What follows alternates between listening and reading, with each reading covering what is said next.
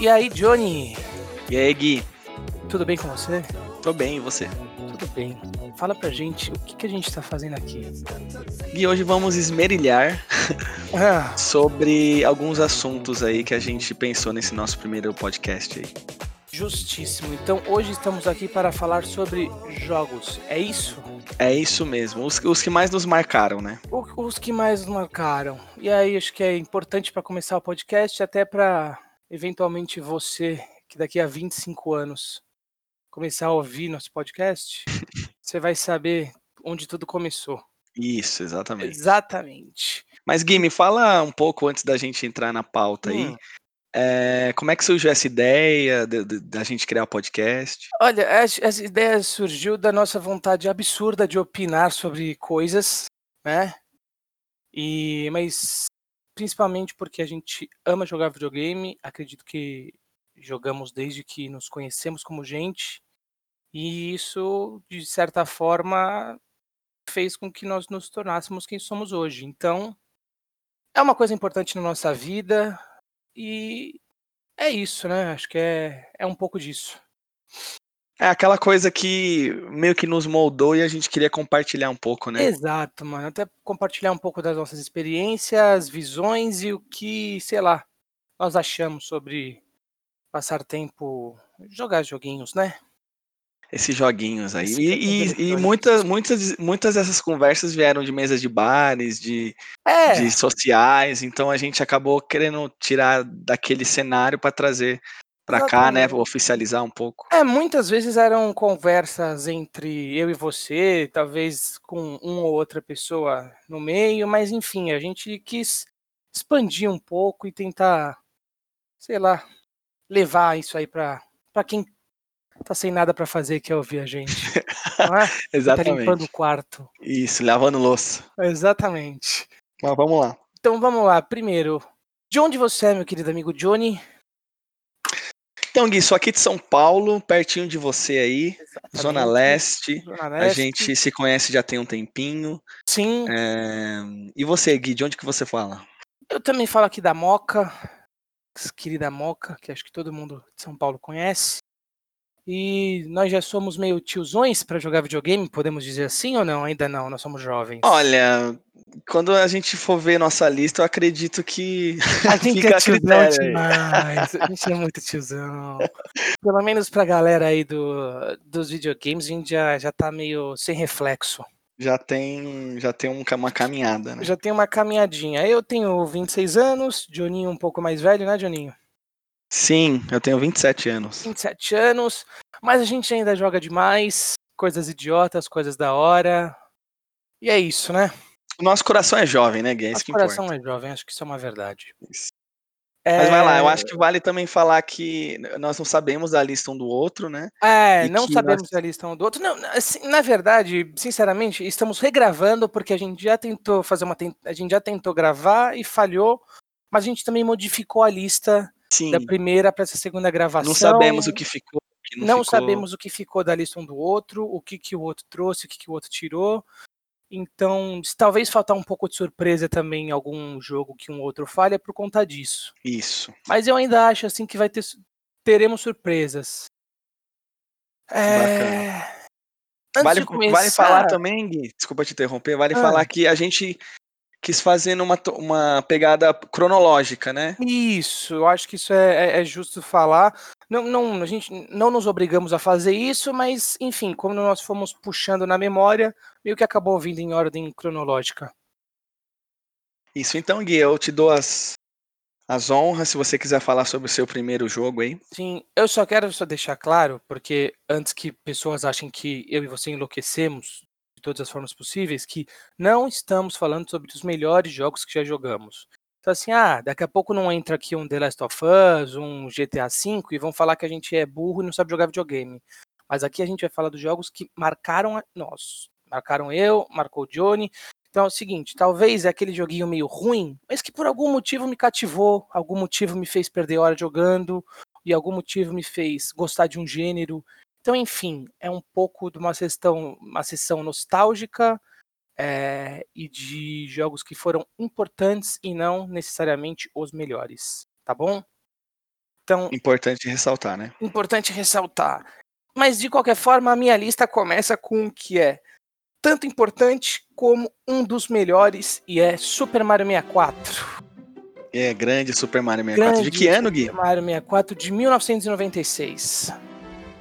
Longínquo 1996. Longínquo 1996. Bom, ele foi o primeiro jogo do 64, né? O 64 lançou com Super Mario 64, era o jogo propaganda do videogame.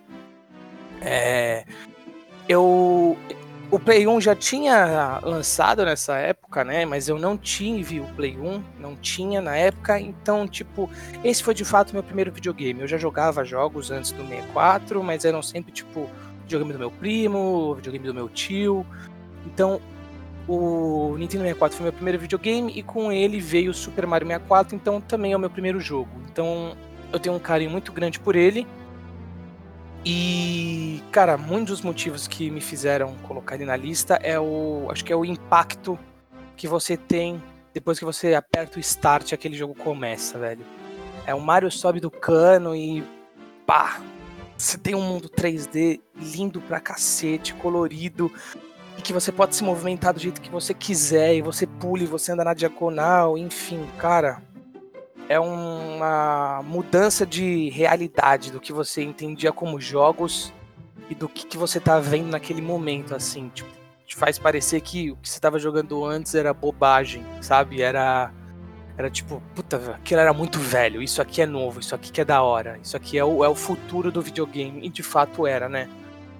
Então, eu acho que é, é, tipo, ele tá aqui muito pelos primeiros impactos que ele me causou, e eu, o Mario 64, né, quando você via a transição do Mario 2D, uh, ah, que você andava lateralmente para essa que foi pro lado tridimensional, assim, de fato ele foi impressionante na época, né? É. E o, o Mario, eu acho que é um dos, uma das franquias que melhor evoluíram do 16-bit, enfim, pro 3D e não perdeu sua essência, né? Você, mesmo você jogando Mario de de forma diferente, você ainda sente que você tá jogando Mario. Exatamente, tipo, é, é realmente, cara, é um, é um, é um case de sucesso de, de, de o que representa, mano, a, a inteligência da, da, Nintendo na hora de produzir jogos e na hora de, mano, é, cuidar bem das suas franquias. Das franquias que ela realmente se importa, né? Que são as, as, as principais, porque é isso mesmo, assim, mano. Eu acho que passou na cabeça de muita gente quando a Nintendo decidiu fazer um Mario em 3D, tipo, cara, o que, que eles vão fazer, o que, que vai sair disso aí? Porque, mano, você mudou completamente com o Mario 64 a forma de jogar do seu principal jogo. Tipo, os riscos para que isso não fosse bem aceito, e sinceramente, se você houve aí uma galera que já era mais velha quando o Super Mario 64 lançou, muita gente rejeitou. Essa é real. Muita gente não se deu bem com o fato de ser uma plataforma, um jogo de plataforma 3D, mas eu acho que para nossa geração que talvez não tenha tantas lembranças do 2D e que, pô, jogou Super Mario 64, cara, aquilo é realmente um negócio de de outro de outro mundo, velho. Ah, e Gui, eu acho que a estranheza ela é normal, né? É uma diferença gritante, né, cara? Você pega o Super Mario World, por exemplo, que é grande, dava para jogar de dois, mas assim, tinha aquela tinha aquela aquele visual um pouco mais infantil, né, muito colorido. Quem os nossos pais, né, achavam que a gente tava brincando. Sim. E aí quando você vai pro Mario 64, eu lembro que meu pai parava, eu não tive, né, meus irmãos tiveram, ele parava e falava: "Nossa, bonito, né?". Então, é uma coisa que já começa a impressionar visualmente, né? Sim, sim. Não, é, visualmente o jogo é, é muito bonito, mano. É, e é aquele negócio, né, velho? A Nintendo, como sempre, ela sabe fazer jogos explorando o máximo do potencial do seu console, né? Tipo, não que, não que seja o mínimo que elas podem fazer, mas eles fazem isso com, com uma maestria muito grande e, e de uma forma bem visionária, velho. Foi uma aposta absurda. Cara, é, é isso, assim, mano falando, saindo um pouco do conceito só do jogo, cara, as, as fases são muito loucas, todas elas, velho. E, e, pô, mano, você joga a primeira fase, cara, você tem que subir até o, o, o topo da montanha lá para matar o boss. Entra nela de novo, você aposta uma corrida com a tartaruga. senta nela de novo, você tem que, tipo, liberar o Chomp.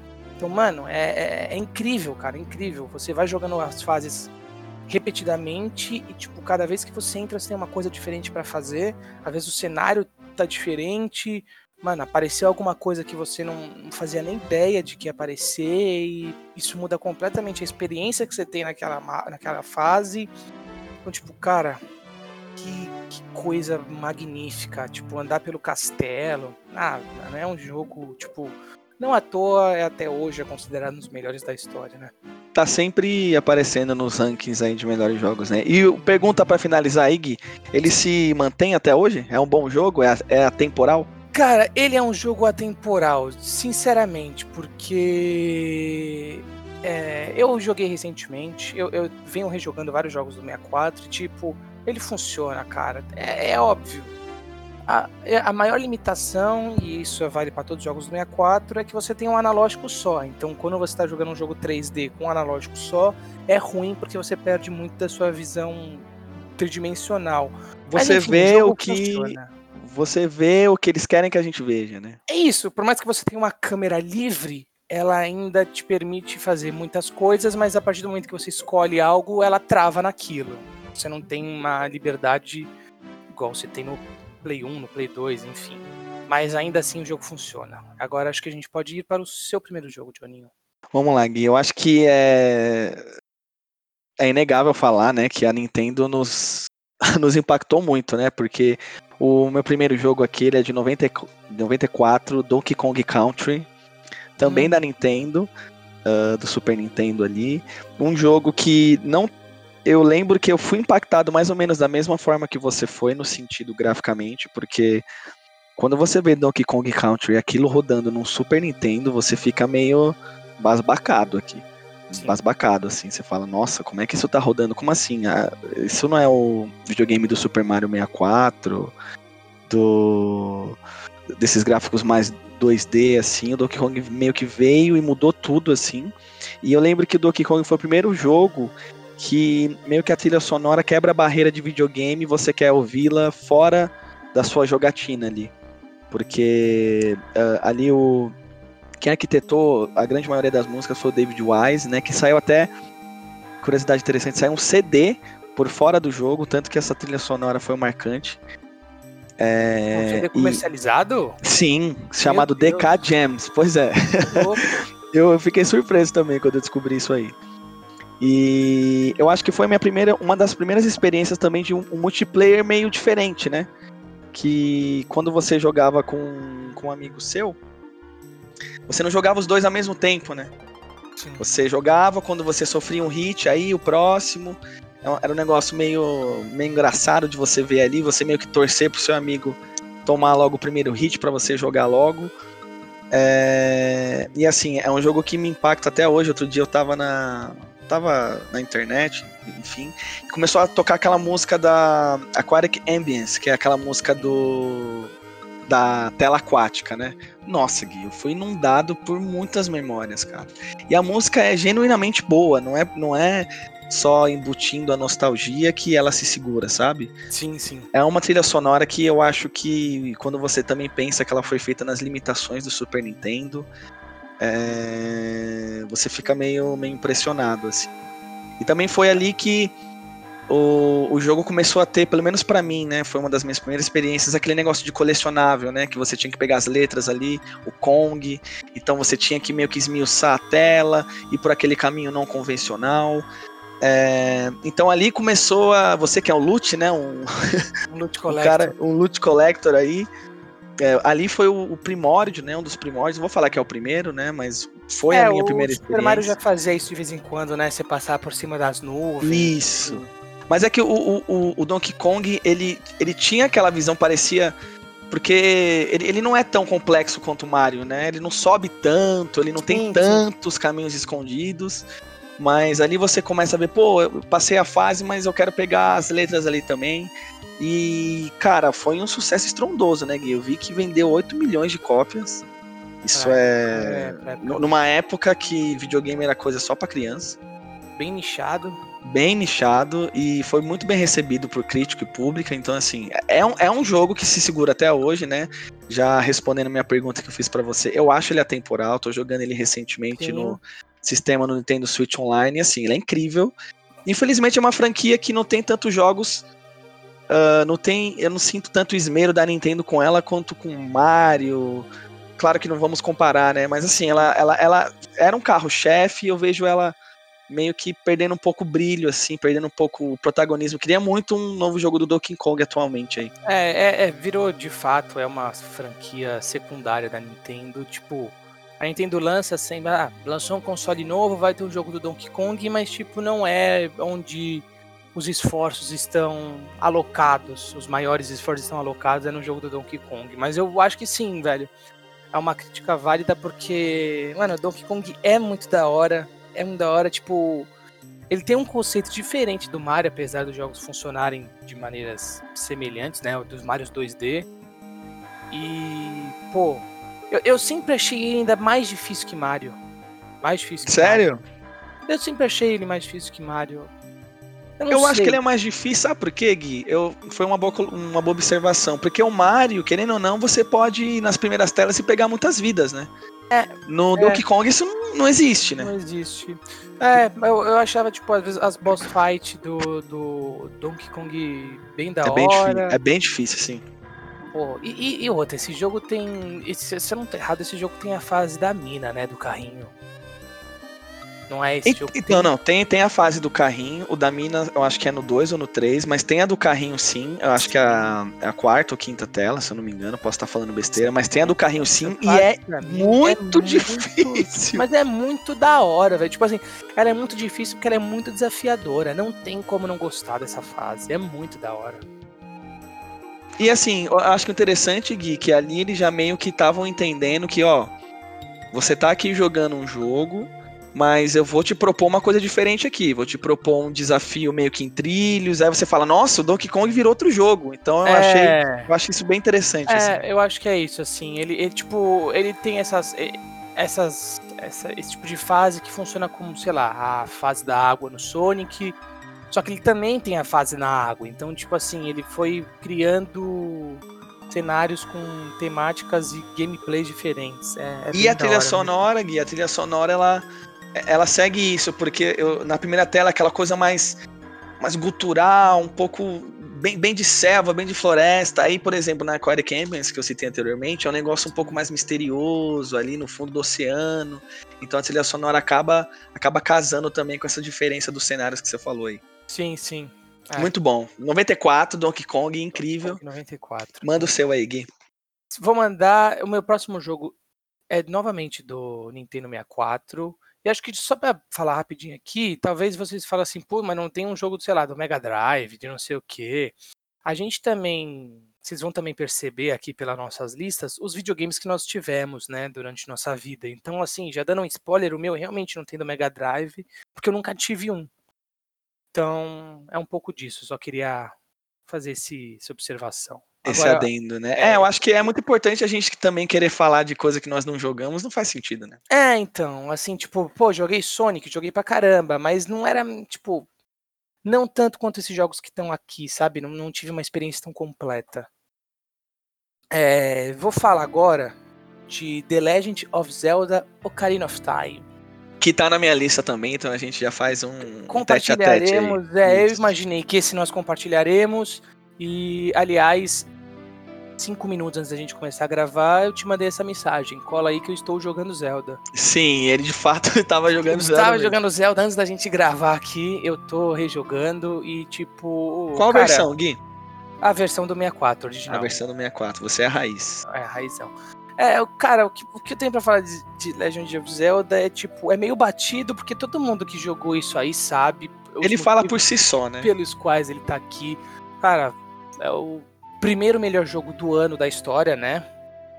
Isso é interessante, eu, eu é, não sabia disso. Eleição, é a primeira eleição de jogo do ano, vai por revistas especializadas, foi feito em 98 e foi o Ocarina of Time que ganhou. E aliás, se eu não estou enganado, o Ocarina of Time tipo lançou no fim de, de 98. Então é bizarro, assim, sabe? Num ano em que provavelmente já estava muita coisa consolidada, já devia ter uma lista de favoritos, ele chegou no fim do ano e, tipo, esquece vocês, sou eu. E, cara, é isso, assim, o Mario ele te traz uma exploraçãozinha ali no. É sandbox o Mario, né? Você tem uma, limitação de espaço aberto, mas você consegue fazer muita coisa. E o Zelda, tipo, pra época você não isso. pode chamar aquilo de sandbox. Pra, pra, pra época aquilo é uma exploração em mundo aberto, né? E, cara, tipo, é o jogo que tirou nota 40 na Famitsu. Quando a Famitsu era levada Quando a Famitsu era respeitável. Quando a gente podia dizer, ok, isso. Se a Famitsu falou que é bom, ele é bom, né? Então. A Famitsu, né, Gui? Bom salientar, para quem não sabe, é uma revista, revista muito tradicional japonesa, que durante muito tempo tinha uns reviews muito, muito criteriosos e quase nenhum jogo pegava a nota máxima, né? É. Aliás, se, se eu não estou enganado, as primeiras edições de game do ano, quem definia era a Famitsu. Ela tinha muita moral. Ela ainda é. tem, né? Mas ela, ela perdeu um pouco do prestígio. Mas ela arrastou, assim. Acho que um dia a gente pode até trazer o declínio dela. Eu fui dar uma olhada nos, eu fui dar uma olhada nos últimos jogos que ela deu nota máxima e, gente do céu, é triste, hein, mano. Tem umas coisas do... Tem umas coisas, tem umas simuladores de cachorro, umas coisas bem bizarras. É. E Gui, eu acho que é, você que é dando um, já falando um pouco do seu perfil, você que é um grande adorador da, da, da franquia da From Software, o Demon Souls, Dark Souls. Sim.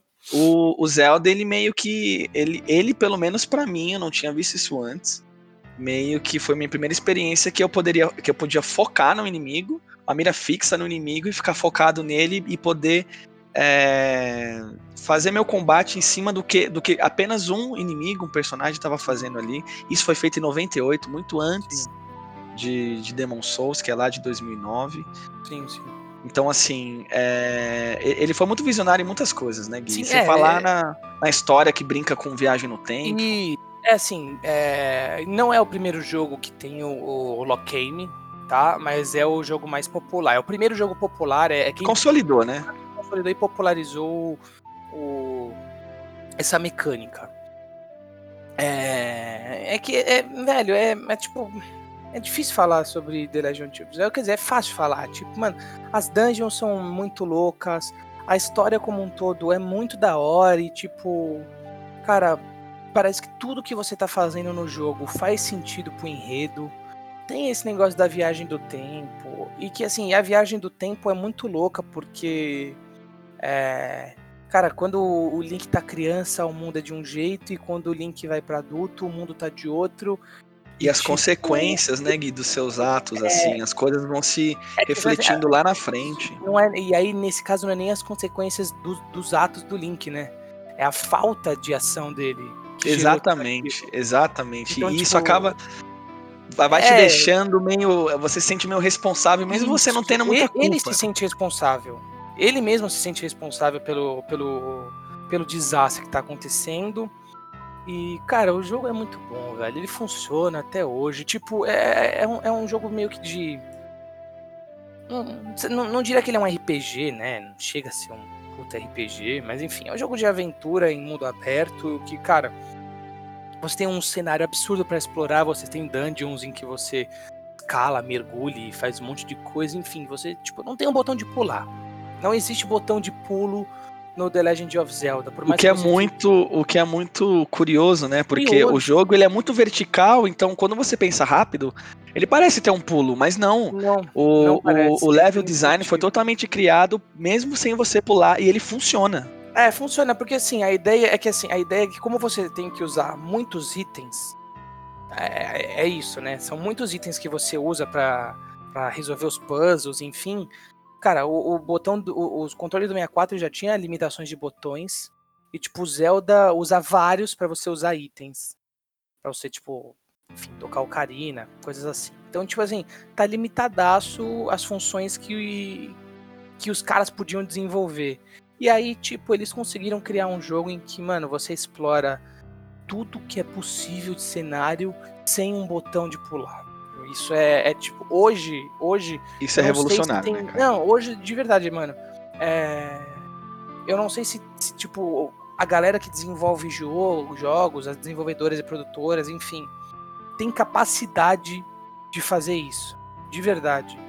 De verdade. E, e é engraçado você citar isso, né, Gui? Porque num jogo como o de 98, que funciona você sem pular, aí você volta para você avança para 2017 com o Zelda Breath of the Wild, que tudo que você vê você pode pular. É exatamente. Então assim, ele foi uma evolução, ele foi de um, de um É. extremo pro outro. É, Eu, eu, É eu vou até dizer que eu acho. Eu, eu, eu- acho não, eu tenho certeza que o Breath of the Wild é o primeiro jogo da saga, da, da franquia, a ter o botão de pulo. Eu, te- eu tenho quase certeza que é o primeiro jogo. Que mesmo no GameCube não tinha. Cara, e isso eu não sei, porque eu, eu, eu vou confessar aqui, eu não joguei tantos Zeldas assim. É, eu joguei o Ocarina of Time, eu joguei os do DS, eu joguei também o Breath of the Wild, mas eu não, não posso afirmar assim, mas eu acho que também vale, né, Gui? Voltando um pouco pro Ocarina of Time. A trilha sonora, né? Que você. Quem não queria ter uma Ocarina? Ah, quem jogando esse jogo? Ocarina? Quer ter Inclusive, é, até em off, assim, o Gui ele já me falou várias vezes que para ele trabalhar, estudar, ele coloca a trilha sonora, Coloca. né, Gui? Do, do, do The Legend of Zelda rolando no fundo. Sim, sim. É, eu vou te falar, fazia, fazia uns bons anos que eu não jogava The Legend of Zelda. E aí eu fui rejogar esses, essas semanas, faz umas semanas que eu comecei. E tipo, velho, quando, quando saiu a tela da Nintendo e começou o, o galope da Epona com a musiquinha tema, eu não tenho coragem de Nossa, pular. eu arrepia, fico né? vendo aquela abertura, eu fico vendo aquela abertura até o final. É, É é arrepiante, bizarro né, de bom. E é, e é isso, sabe assim, é um jogo que, tipo, com todas as limitações do 64, ele conseguiu, tipo, ser ambicioso demais, demais. Eu tenho certeza que quando começaram a ter essas ideias, alguém chegou pro idealizador, esqueci o nome do cara agora, e falou: Irmão, você tá doido.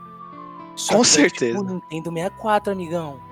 Você tá achando que isso aqui é o quê? E o cara falou: Vamos dar um jeito, velho. E ele deu um jeito bom. Deu um jeito bom. É o que eu, eu, eu já tinha falado, acho que eu já fiz esse comentário com o Johnny, e pra mim é o seguinte, velho. Criaram, quando fizeram o Ocarina of Time, eles estavam pensando no Breath of the Wild. Eles já tinham, tipo, um pensamento de o que a gente quer fazer é igual Breath of the Wild, só que aqui em 98 não tem como. Então, vamos ver o que dá pra fazer. Cara, saiu, tipo, um que até hoje é considerado um dos melhores jogos de todos os tempos, e quem diz isso, você não pode chegar pro cara e falar que ele tá falando bobagem. Você tem que Sim. aceitar. E eu acho que quando você tem limitações, pelo menos na minha opinião, é quando os desenvolve- desenvolvedores eles brilham, né? Brilham. Porque eles exatamente. têm que tirar a água da pedra, eles têm que trabalhar com o que eles têm. Quando eles, eles têm limitações, eles. ah, você tem que pegar aquele conceito, você tem que dar aquela girada para você trabalhar com o que você tem. E acaba Uhum. saindo coisas incríveis, né? Como o próprio Donkey Kong Country, é, o que você tinha comentado, o Mario 64. E eu Sim. acho que a personificação disso é o Ocarina of Time, de 98 que extrapolou tudo que você tinha visto em videogame. E, e assim, eu lembro que na época foi a primeira experiência que eu tava jogando videogame e eu, com a Epona, né? Eu tava andando num cavalo no videogame, aquilo pra mim explodia a minha cabeça. Eu falava, meu Sim. Deus, eu posso pegar, eu posso andar por esse cenário todo em cima de um cavalo, meu Deus. É, cara, é, eu acho que é isso aí, velho. Você falou uma coisa que é sensacional. Tipo, te deu uma liberdade que talvez nem no Mario 64 você tinha. Não, você não tinha, né? Não tinha, não tinha. É.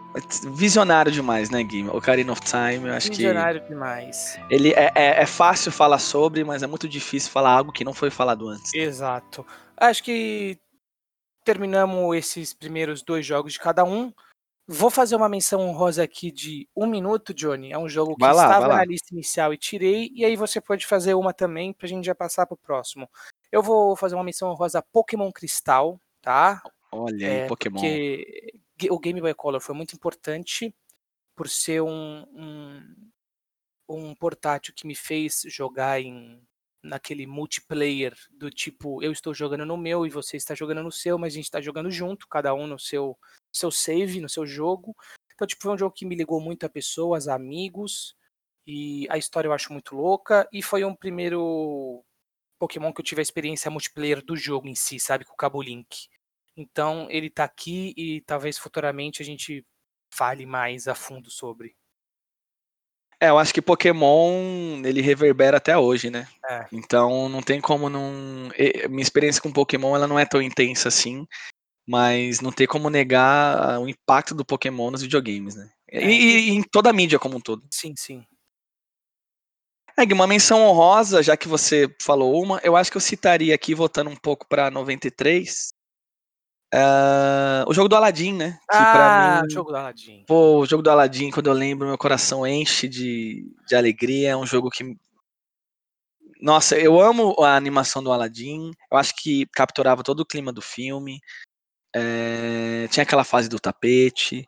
Ele foi o jogo mais vendido da, da Capcom depois do Street Fighter 2, então você cara, viu que. Essa informação você... não me desce. tipo, o jogo do Aladdin, né, cara? O jogo do Aladdin, mano, só perdeu pra, tipo, a principal franquia da Capcom na época, né? Exatamente. Para você ver como. E, e, é um jogo, né, Gui? Quando você fala da Capcom, quem não sabe, é uma, é uma desenvolvedora, uma produtora japonesa. E o sim. jogo é totalmente americano, então. Totalmente é um... americano, sim. É muito engraçado. Numa época que uh, jogos de filmes, tinha até o próprio do Rei Leão do Super Nintendo, jogos de filmes eram incríveis. Sim. Isso acabou se perdendo com o tempo, né? Mas é a menção honrosa do, do é. Aladdin que lançou em 93 aí. Sim. É... Quer fazer mais uma menção honrosa ou a gente pode passar pro próximo jogo? Ah, vamos pro próximo, hein? Vamos pro próximo, então. Vai, começa aí, pode escolher. Eu, eu, vou voltar um pouco, a gente falou do Ocarina of Time de 98, né? Eu vou voltar para 95, só que eu só joguei ele no ano passado, não da melhor forma, né? Que é Chrono Trigger, né, Gui? Chrono Trigger, ok. Chrono Trigger, que eu joguei é, no celular, né, no emulador. Sei que não é a melhor forma de longe de jogar esse jogo, é, mas como a Nintendo tem o Nintendo Switch Online, mas ela meio que caga, né? Eu acho que a gente tem que achar nossas formas de jogar, né? A questão é que assim, a, a Square e a Nintendo já cagaram uma pra outra faz tempo. Tem uma treta histórica entre elas, né? Mas isso aí fica para um, um, um, pra próximo. Mas é, mesmo jogando no celular, mesmo tendo essa, essa experiência um pouco capada, né? É, é inegável a, o impacto que Chrono Trigger teve em mim. Tanto que é um jogo de 95 que eu joguei em 2019 e eu, eu coloquei aqui na minha lista quando eu pensei em jogos que me marcaram. Então já era. Eu já era um cara que já tinha experienciado muitos jogos, muitas mídias, enfim. E é um jogo que impactou muito comigo, Gui. A história por trás ela é até um pouco engraçada, né? Chamavam o de Dream Team, que tinha um produtor do Final Fantasy, diretor do Dragon Quest, o Akira Toriyama, cara. Simplesmente o cara que criou Dragon Ball. Então, quando sempre me chamou a atenção essa esse visual do Chrono Trigger, que eu falava, ué, tá, olha a Buma ali, ué, olha, olha o Trunks ali. Então é um jogo que eu sempre tive vontade de jogar, nunca criei coragem. Até porque o tempo foi passando, ele foi ficando velho, né? Entre aspas. É engraçado, né, Gui? A gente vai ficando velho e a gente vai respeitando que é velho.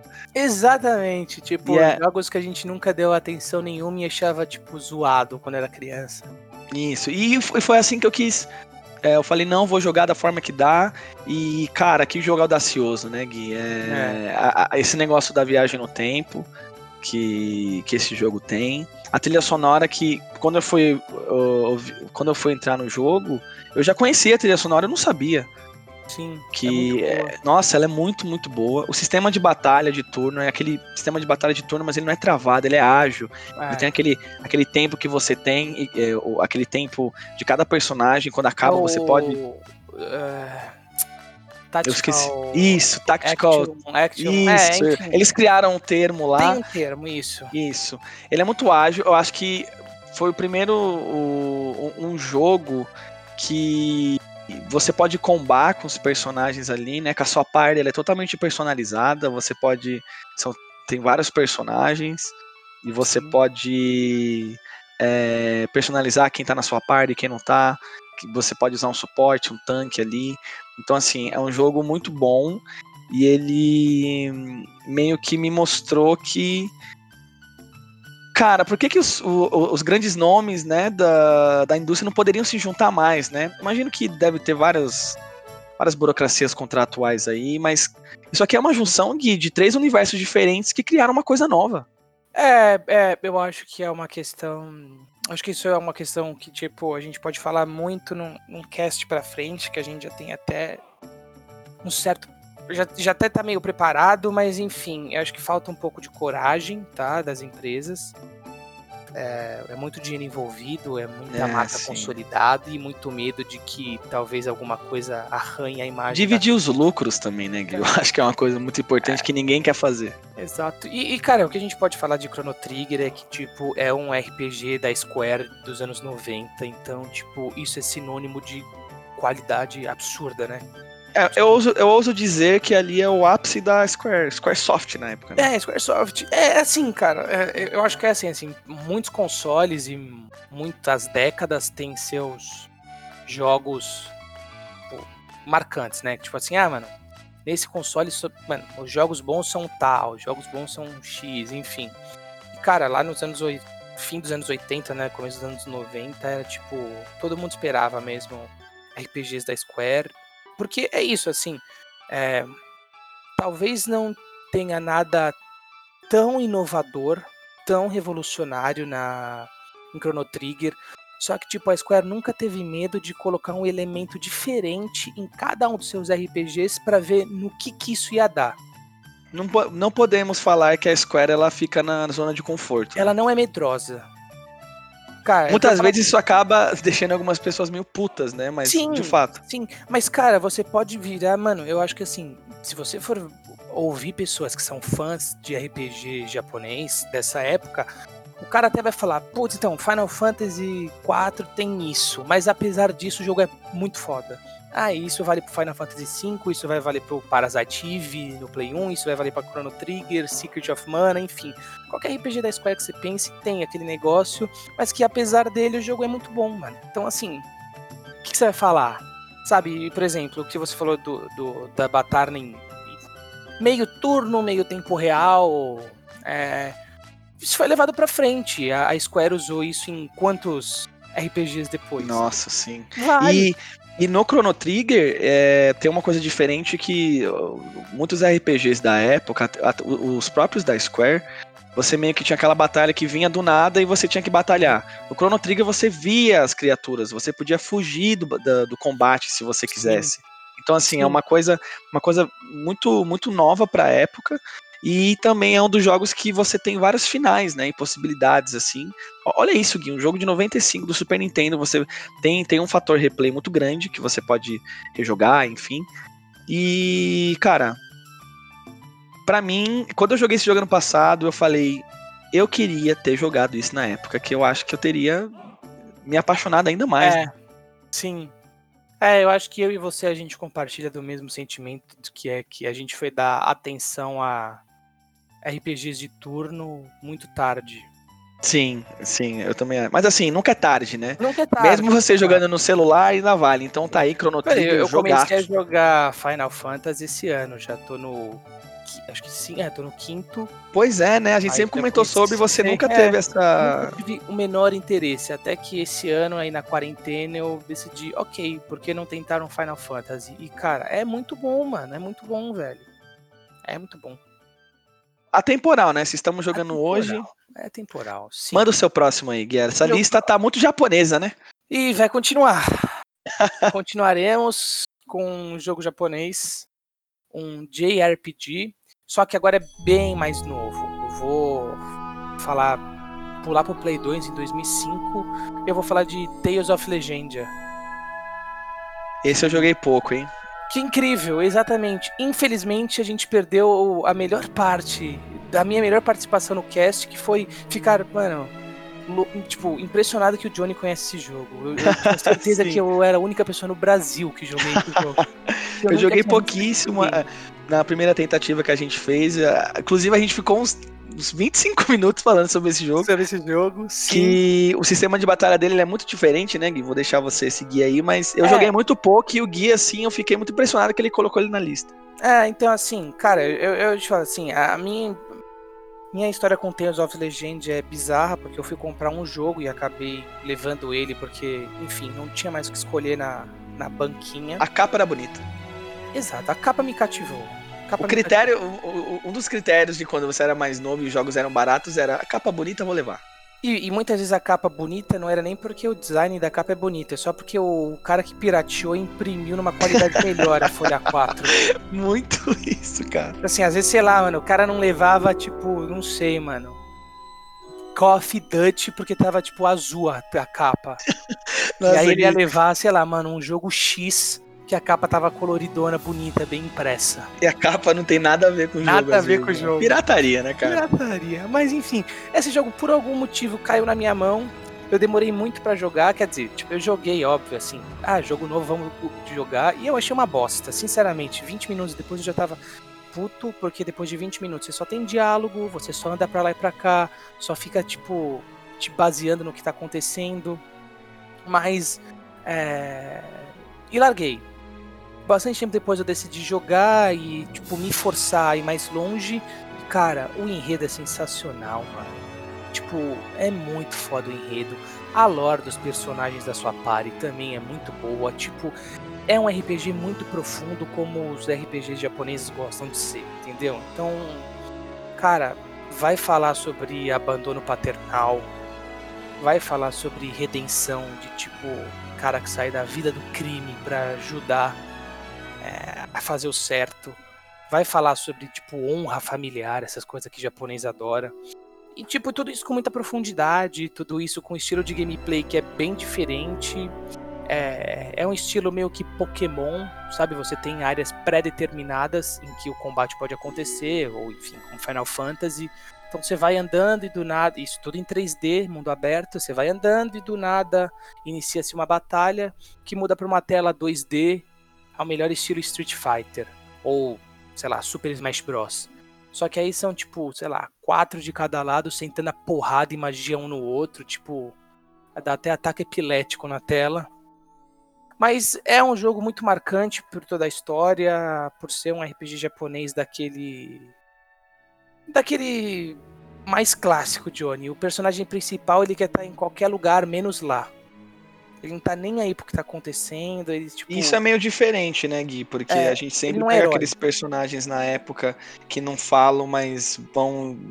Vai pra lá, vai pra cá, eles acabam indo. Isso que você comentou até anteriormente no outro. No nosso protótipo, né?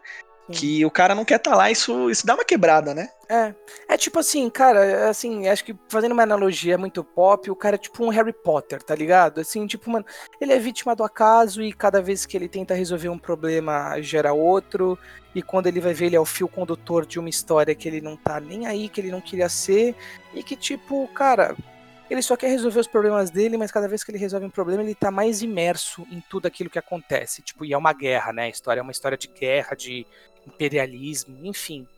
É muito bom, a trilha sonora também é ótima. Eu recomendo que as pessoas ouçam Tales of Ela, ela vale, Gui, fora do jogo? Porque tem muitas trilhas sonoras que só funcionam no Putz, jogo, né? É que ela é muito assim, cara, ela é muito acelerada, mano. Se você gosta de umas músicas aceleradas, ela é bem acelerada, mas ela, ela varia bastante. Ela tem umas musiquinhas mais, tipo, relaxantes, assim, pra ouvir. É, é uma que eu ouço quando eu quero trampar também.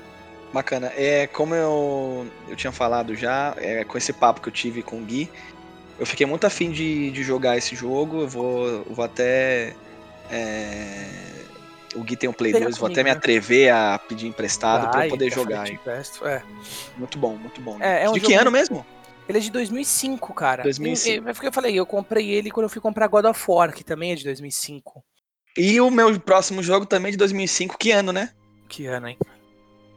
É, O próximo jogo que eu vou falar aqui, Gui, eu acho que é um jogo que nos, nos uniu muito, né? Sim. Que é Kingdom Hearts 2, também Tá de minha 2005. lista, né?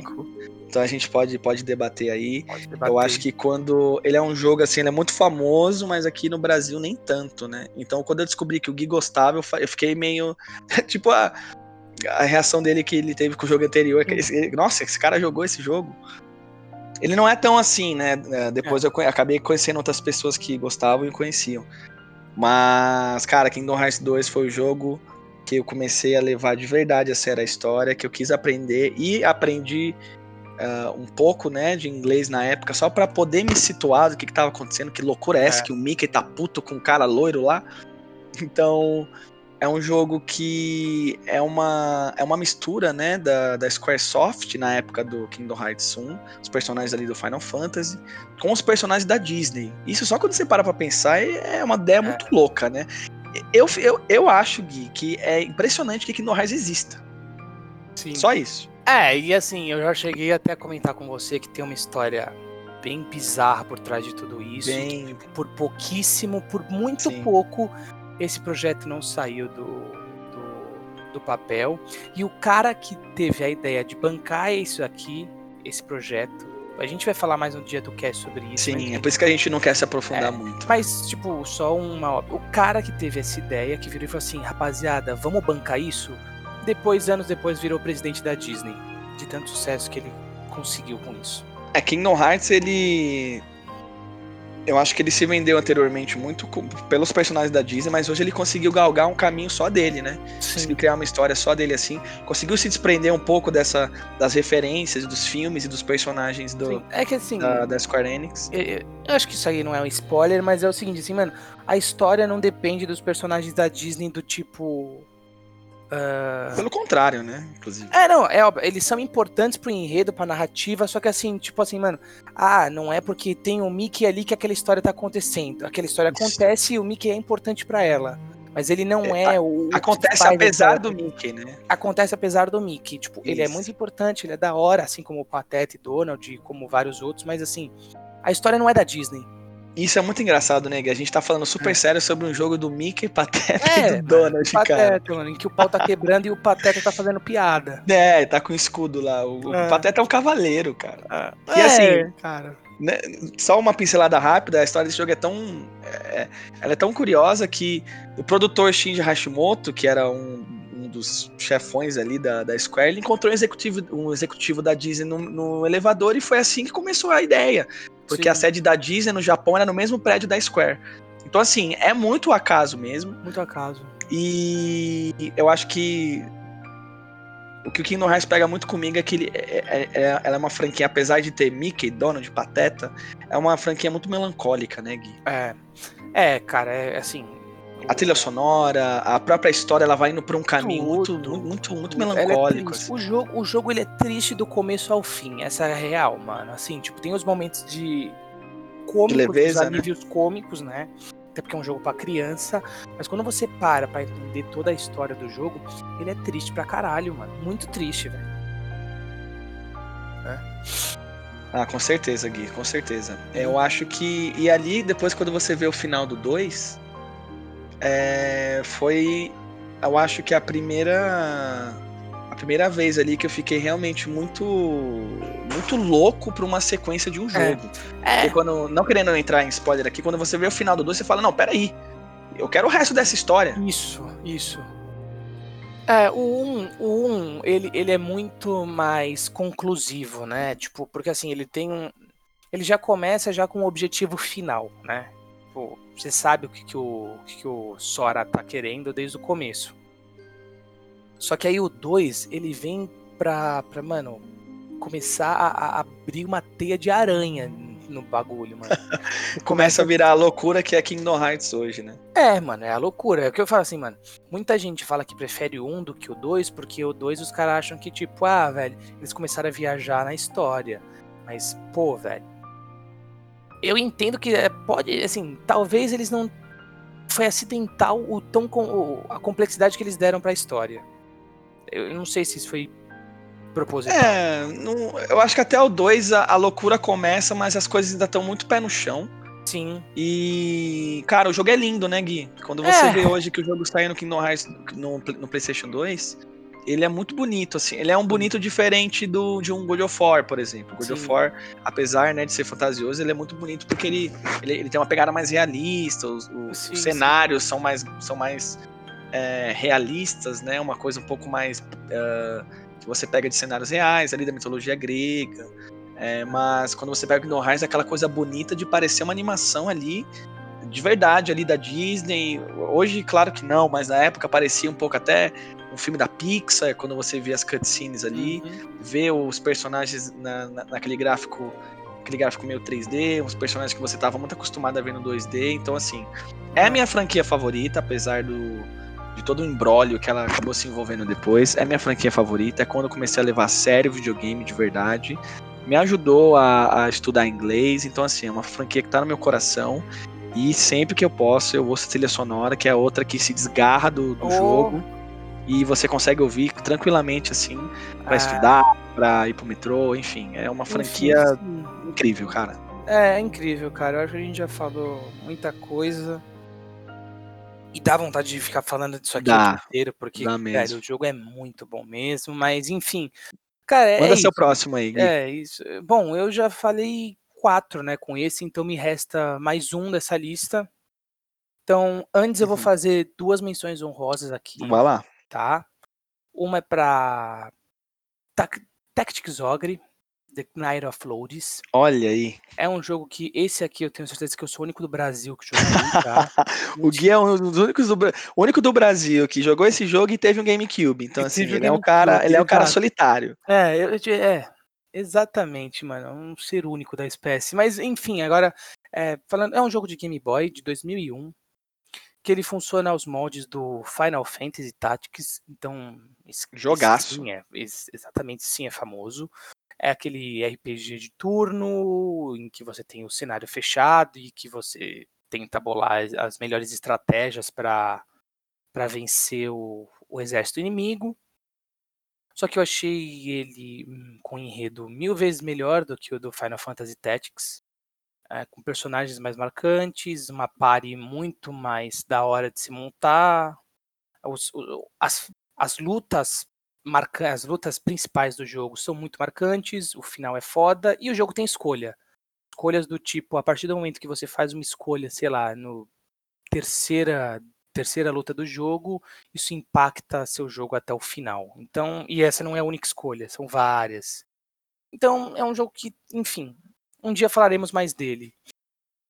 Minha outra menção honrosa. Eu quero muito, só antes de você ir pra Ah. Mansão Rosa, eu quero muito conhecer esse jogo. É, Porque nosso gosto é muito parecido, já que você gostou, eu acho que vale dar uma tentada. Vale, Vale, dar ele uma é conferida. longuinho, cara, ele é longo, assim, sério, assim, ele é longo porque, assim, tem batalhas que demoram, mano, tem batalhas que realmente demoram, que te exigem, mano, uma... bolar muito bem a estratégia, assim, dificilmente você passa de primeira, entende? A menos que você, óbvio, esteja com personagens muito upados, se você tiver no nível da fase, bem, bem difícil que você passe de primeira até você entender o que tá acontecendo. E aí, eu meu... quero muito conhecer. É, vale a pena, eu acho que você vai curtir. Minha, outra, minha última menção honrosa, antes de eu falar do meu último jogo, é Ragnarok. Aí eu tô Olha aí. de um jogo de PC.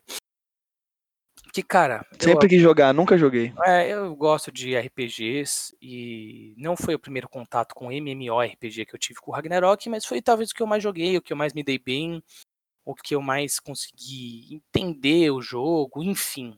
Porque eu- uma coisa que eu sempre falo é isso, mano. Pra mim o Tibia era muito hostil.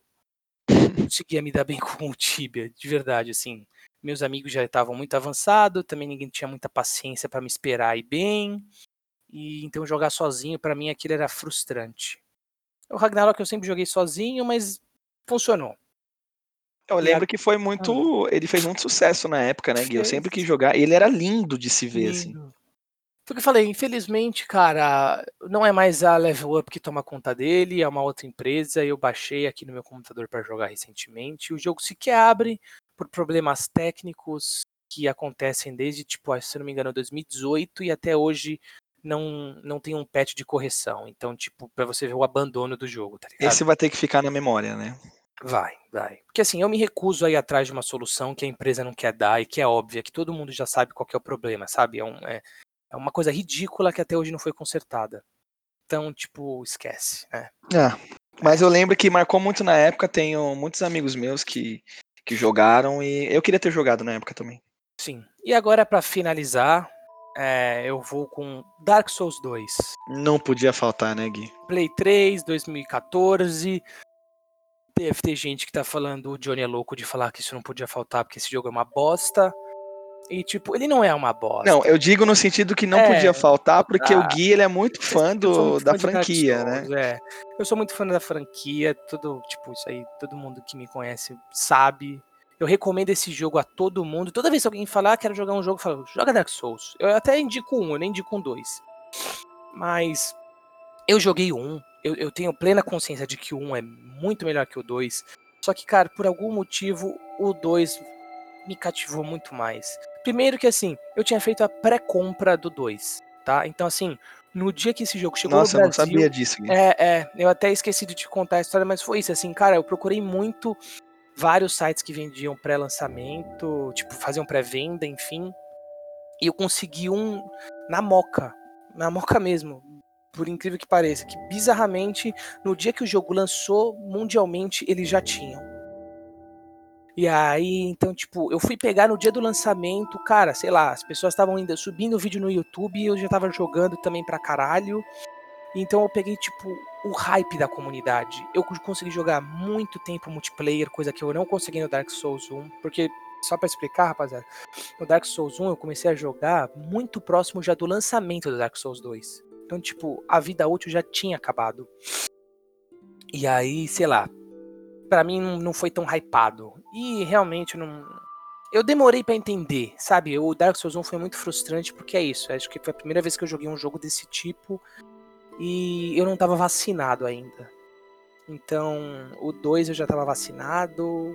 Eu acho ele que ele traz uma complexidade muito louca à saga, porque é isso, né? Do Demon Souls pro Dark Souls, mundos diferentes, nada se conecta. Agora do Dark Souls 1 pro 2, as coisas se conectam. E por mais que a linha temporal não seja a mesma do Dark Souls 1 e do 3, né? Que eu não posso nem dizer se é a mesma linha temporal, mas enfim. Hum, parece que acontece junto. Sei lá, talvez o Johnny consiga trazer um, uma, uma definição melhor. O 2 ele traz uma complexidade, uhum. assim, ele funciona sozinho, mas ele une o 1 um e o 3. Então, sei lá, ele é um jogo que eu tenho muito carinho. E eu, eu acho que vale falar também, Gui, que ele, ele foi um jogo que eu sempre. Eu joguei Demon Souls na época, porque, sinceramente, eu sou apaixonado por jogos que você pode usar escudo. E a capa do Demon Souls Sim. é o, o, cara morto, com escudo e com aquela, aquela armadura clássica de cavaleiro.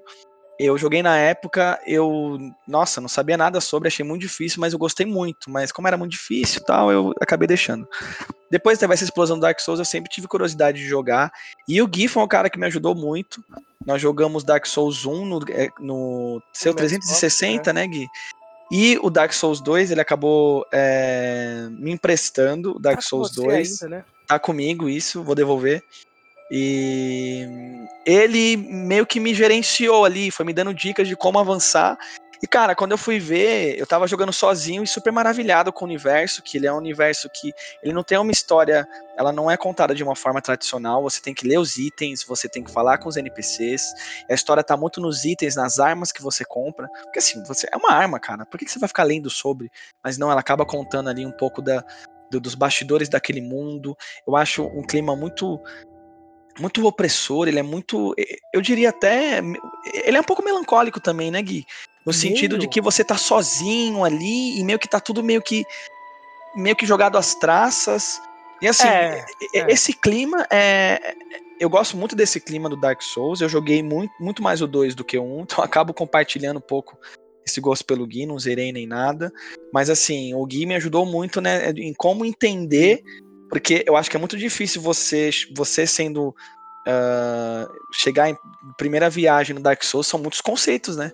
Sim. Então o Gui me ajudou muito para entender, é muito complexo, mas eu acho que o maior charme que Dark Souls tem é nessa forma sutil de contar histórias. Assim. É, eu acho que é isso, assim, tipo, você, você tem uma experiência muito maior com um, e você já achou um melancólico, Cara, você vai ver quando você jogar o 2, o 2 é o melancólico. O 1, um, ele é bem soft perto do 2, porque não vou também entrar em muitos detalhes, mas enfim, enquanto não as pessoas já aceitaram que são mortos vivos, né? Enfim, não é bem esse esse conceito de zumbi, mas as pessoas estão assim meio mortas e elas vão morrer e vão voltar porque elas estão amaldiçoadas. No 2, a galera tá tá um pouco menos degradada ainda. Então você pega uma época em que as pessoas estão perdendo a humanidade. Isso, tipo, isso é da hora, porque Nossa, muito. É, assim, você vai vendo como os personagens principais, assim, os NPCs que estão trilhando todo o caminho com você, eles vão mudando do começo ao fim, sabe?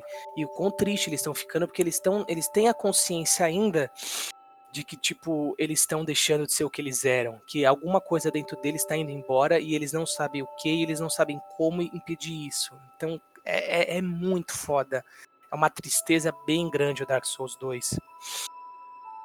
É, é isso, mano. É um jogo que, cara, você pode achar ruim junto, é. comparando com o resto da, da trilogia e com Bloodborne e Demon Souls, mas ainda é um jogo muito bom.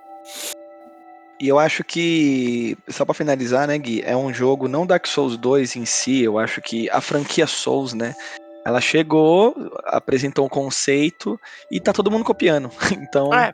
não tem muito o que é falar, isso. né? É isso, é uma fórmula de sucesso. Exato. Gui, agora estão meus dois últimos aqui, vou dar uma acelerada. É... 2005 também, que é Kingdom Hearts 2, Boa. o próprio God of War que é Shadow of the Colossus, né, cara? Ah, boa. Que jogo, que jogo. Eu eh, rejoguei recentemente o remake barra remaster, né?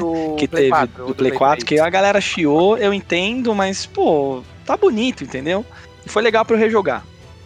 Cara, posso só um comentário? Mano, por que, que você vai chiar um jogo de 2005 que, tipo, já foi jogado pelo mundo inteiro e que, tipo, tá na mesma fórmula, só mudou o gráfico. Eu não consigo é, por, é aquela, aquela coisa do, dos puristas, né, cara? Eu Pô, até entendo cara. que, tipo assim, se for pra fazer igual, não faz, mas eu achei interessante para ter aquela visão um pouco mais atual, né, do jogo, e o jogo é basicamente mas, o mesmo, então... Johnny, um, um debate rápido sobre isso. Cara, você tá pedindo o meu Play 2 emprestado para jogar jogos que você teve vontade que hoje você não tem oportunidade, certo? O que os caras estão fazendo é dando oportunidade, por, talvez, pro moleque de 14 anos que comprou um Play 4 agora, jogar um jogo, mano, que lançou quando ele se pá, nem tinha nascido. Tipo, Sim, e é um jogo que, meu, vale ser, ser conferido por todo mundo. É. Eu não concordo com a crítica de eu, que pra lançar igual não lança. Eu, eu concordo com você, Gui. Eu acho que se você não gostou, só não compra. Só não compra, mano. É que tá. E outra, eles estão dando de graça o jogo, né? É, eles deram de graça lá na Plus, que foi quando eu peguei. Eu nem, eu nem comprei, então. Mas assim, é um jogo. Ele é uma sequência espiritual do Ico. O Ico é um jogo muito bom também. Eu cheguei a zerar. Um jogo. Ele é. Na verdade, ele, ele, ele é, é um antecessor espiritual, né? Ele é tipo. É, então, é, é que todo mundo fala que cronologicamente ele tá antes, antes mas como ele veio depois, né? Depois, sim, sim, Isso. Mas o, o, o, o Ico, que ele é muito mais. Nossa, muito mais metódico, você quase não tem sistema de batalha aqui. O Shadow, Shadow of the Colossus ele extrapola isso. Você tem ali o, protagonista Wander, que ele tá levando uma, uma donzela nos braços, você meio que não entende muito o que, que tá acontecendo. E você acaba vendo que talvez ela esteja morta ou semi-morta. Acaba falando ali com uma entidade que eu acho muito interessante, que eles criaram uma, uma língua própria ali para o jogo, para você realmente ficar imersivo. E ali você tem que matar 16 colossos para conseguir talvez trazer de volta a vida essa essa essa dama, essa mulher ele, que tá ele ali. Ele só faz um pacto com a entidade, né? É, basicamente. Só que ele, ele, ele não sabe ou ele não se importa, né? É. E assim, eu acho que o que define esse jogo é a palavra isolamento, né? Isolamento. Porque você tá totalmente sozinho. A trilha sonora é incrível. E só que assim, a falta de, a ausência da trilha sonora também ela é muito forte no jogo. É. Enquanto você tá indo pro Colosso, você não sabe bem o caminho, tudo que te, que te guia é a luz que sai da sua espada. E você se sente. Eu lembro até hoje, eu joguei no Play 2, né? A sua insignificância quando você vê o primeiro Colosso, né? A Sim. magnitude dele assim. E aí você começa a ver que, meu, será que o que eu tô fazendo tá certo? Porque meio que eles estão lá quietos, né, Gui? Aí o jogo começa a te dar, te dar piscadinhas de que, ó, não é muito legal isso que você está fazendo. Quando os, os colossos eles morrem, eles eh, sai uma uma aura preta que acaba te, te, possuindo ali e o mundo vai se degradando conforme você vai enfrentando o, os colossos. Eu acho que é um conceito muito interessante porque é um jogo que você só luta com boss, né, Gui? Sim. São 16 boss, não tem mais nada para você lutar é, no caminho até o você encontrar os inimigos. Você tem ali o cavalo agro, que ele é incrível, né? Quem não lembra do agro? agro. Que você fica gritando por ele. É, a é sutileza égua, da. Né? Nossa, sim. Uma égua, é isso. A Epona também, acho que eu falei cavalo lá é atrás. É. A sutileza da história, esse sentimento de que algo tá errado e a, a história vai, vai se desenvolvendo e você vai vendo o que tá acontecendo. Muito interessante, é um jogo é, que muitas pessoas falam que foi a primeira vez ali que você começa a considerar videogame como obra de arte por todo por toda a sutileza, a mensagem meio que ele passa ali. Então é um jogo que não podia faltar na lista. E para encerrar, Gui, esse aqui já é do Play 3. É... Não, calma, vamos voltar aí rapidinho. claro. que eu vou te falar, só um negócio. Você falou que parece que tipo, alguma coisa tá errada. Eu diria que nesse jogo tudo parece está errado. Tudo Sim. que você faz parece estar errado. Sim. Pra começar, mano, você tá entrando num lugar que já tem um- uma galera correndo atrás de você. Você chega lá, você vê que tudo é maior do que você naquele lugar. Tudo, tudo é gigantesco naquele lugar. Não Sabe, não, não existe nada pequeno. E, e- e não só isso. Você tá, você tá carregando uma pessoa já, mano, meio que embalsamada. Você tá com uma espada que você não consegue nem levantar, ele arrasta a espada no chão de tão pesada que a espada é pra ele. Sim, verdade. Se pá, a, a agro nem dele é. E tipo, cara, não tem nada que ele faz que parece que, tipo, ele parece estar no lugar errado, com uma espada que não é dele, com uma pessoa que também não devia estar lá, fazendo um pacto com uma entidade que só mandou ele matar uma galera por qualquer motivo. E, e- e, cara, demora muito pouco pra você, tipo, se, você não é uma criança, você já tem uma certa consciência do que tá acontecendo, demora muito pouco pra você começar a se questionar, tipo, a- moralidade dos seus atos no jogo. Eu acho que isso é muito louco, assim. Talvez é o primeiro jogo que eu tenho uma ideia de moral dos meus atos. Se o que eu tô fazendo tá certo ou errado. Porque, tipo, você vai jogar GTA, você não tá nem aí que você tá dando tiro na, na- no carinha atravessando a rua. Sabe? Tipo, é, é pelo game, é isso mesmo que acontece e vamos zoar. Agora, o Shadow of Colossus me fez parar pra pensar que, mano, eu tô fazendo merda aqui. Nossa, Gui, eu acho que você, você definiu perfeitamente assim o que eu tava sentindo. E é o que você falou, não era pra ninguém tá ali. É, não é pra ninguém Não tá era lá. pra ninguém tá ali pra começar. É, exato. E, e a história meio que vai mostrando, né? A gente não quer entrar muito em detalhes aqui, Sim. mas a história vai mostrando e é o que você falou, demora pouquíssimo tempo pra você começar a se questionar e falar: Meu, tem alguma coisa errada aqui. É. Muito bom, acho, no jogo de 2005 do Fumito Ueda, que depois ele fez The Last Guardian, que é muito bom também, pessoas acabam menosprezando esse jogo. E agora pra finalizar, Gui, eu vou pra 2009, o jogo Boa. que fez eu comprar um PS3, que é o Uncharted 2. Ah, sim. É, já esperava. Isso aí Eu não, sou não, não é surpresa. Eu sou muito fã do, da franquia Uncharted. Sim. É, eu joguei um na época, é, que ele foi lançado em 2007. Ele é muito legal, mas assim, ele é o primeiro jogo, tem tem umas coisas meio cafonas nele, tem um sistema de mira de bomba que não faz muito sentido. é, mas o Uncharted 2 ele extrapola tudo, ele melhora tudo. E ele é um jogo que tudo que você via antes nas cutscenes do jogo, você falava, nossa, que legal, mas eu queria fazer isso, né? O Uncharted te dá a mão na, na ação. Quando aquela ação louca tá acontecendo, você tá jogando, você tá atirando, você tá se escondendo, você tá pulando. Então foi, foi a primeira vez que eu tive esse tipo de, de, de sentimento de falar assim, meu, eu tô fazendo aquilo que eu sempre via, né, no, no- nos, na- nas cutscenes. Ele se, o, o segundo jogo se baseou no explorador Marco Polo e tem Sim. aquele sentimento de aventura, né, que ele é um Lara Croft melhor que Lara Croft. É, tem aquele carisma do Nathan Drake, que ele é o protagonista. Ele é uma evol- evolução absurda, como eu já falei do primeiro jogo. E é da mesma desenvolvedora, né, que a Naughty Dog do Ah, Crash é. Bandicoot, que o sucesso do Uncharted meio que possibilitou a criação do The Last of Us. Então tá tudo meio que É, ligado aí. É, Naughty Dogs também é uma empresa que não sabe fazer jogo ruim, hein? Não consegue, né? Não consegue, né? E é a primeira vez na franquia, Gui, que teve um multiplayer. Que o, o- o- teve um jogo online ali que era divertidíssimo na época. Eu jogava com. Eu te com- perguntar isso. Era muito divertido, cara. Eu joguei muito. Meio que no. Inclusive o The Last of Us 1 também teve, mas era um multiplayer muito diferente, ele era muito mais tático. O Uncharted 2 era pura diversão, assim, era muito divertido. Eu que, como você sabe muito bem, não sou um cara muito de multiplayer. E em 2009, Gui, ele recebeu o jogo do ano também.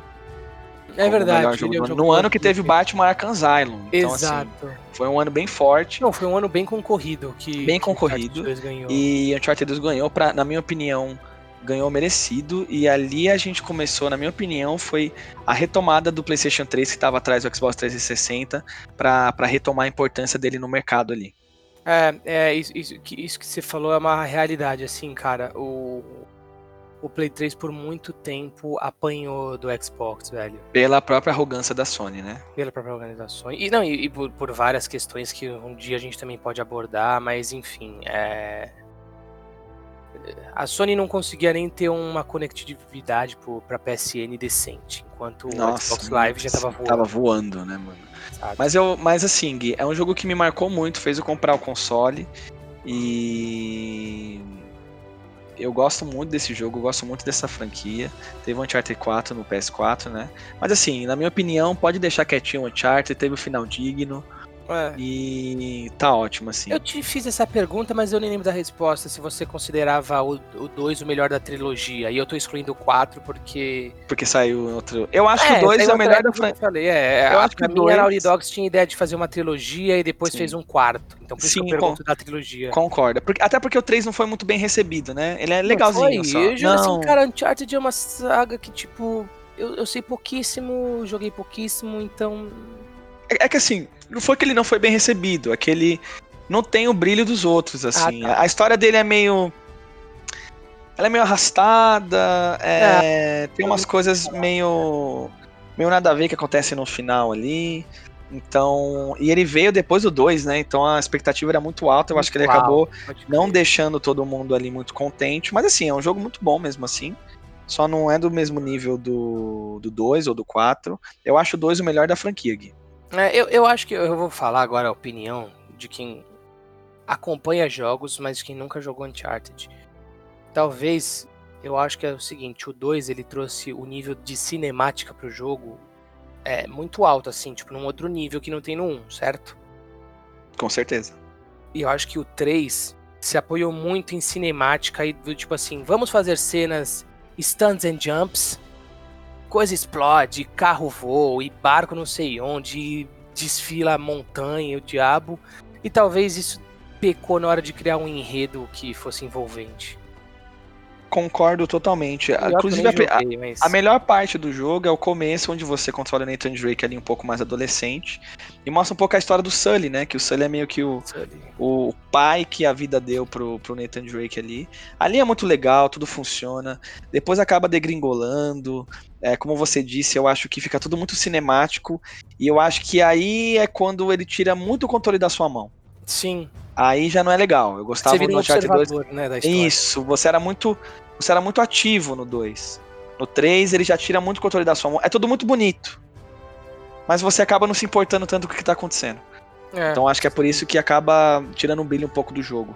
Mas eu acho que é isso, né, Gui? Eu acho que cada um citou cinco jogos aqui. Cinco jogos. Acho que foi, foi, um, foi um bom um ponto de partida pra gente conhecer um pouco quem somos. Isso. Nossa que... lista era, sinceramente, né, a, a, a, nossa primeira lista era muito grande e a primeira lista que a gente gravou, que já estava reduzida, ainda ficou grande. Então, para você ver como, cara, deve ter aí, velho, pelo menos uns 20, 30 jogos iniciais que nós temos muita vontade de falar e que ainda não conseguimos.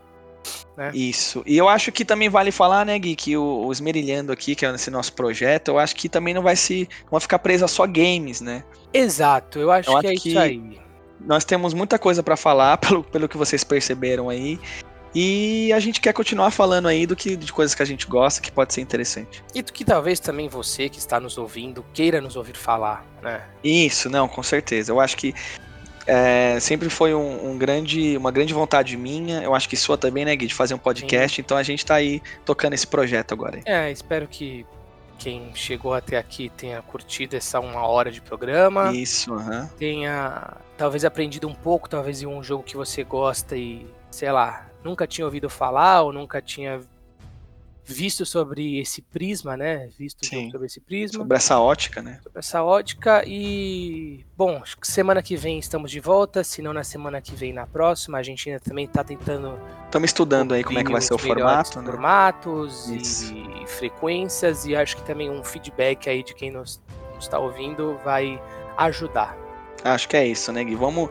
A gente volta em breve para esmerilhar sobre novas Exatamente. coisas. Exatamente. Então a gente vai ficando por aqui. Muito obrigado a quem viu até o final, a quem gostou. E, cara, se curtiu aí, já nos siga nas plataformas em que esse podcast está disponível. Isso. E é isso, né, Johnny? Um abraço. Acho que é isso, né, Gui? Obrigado aí pelo papo, Obrigado. muito bom. E Tamo voltamos junto. muito em breve. Valeu, Até Gui. Mais. Abraço. Valeu. Tchau.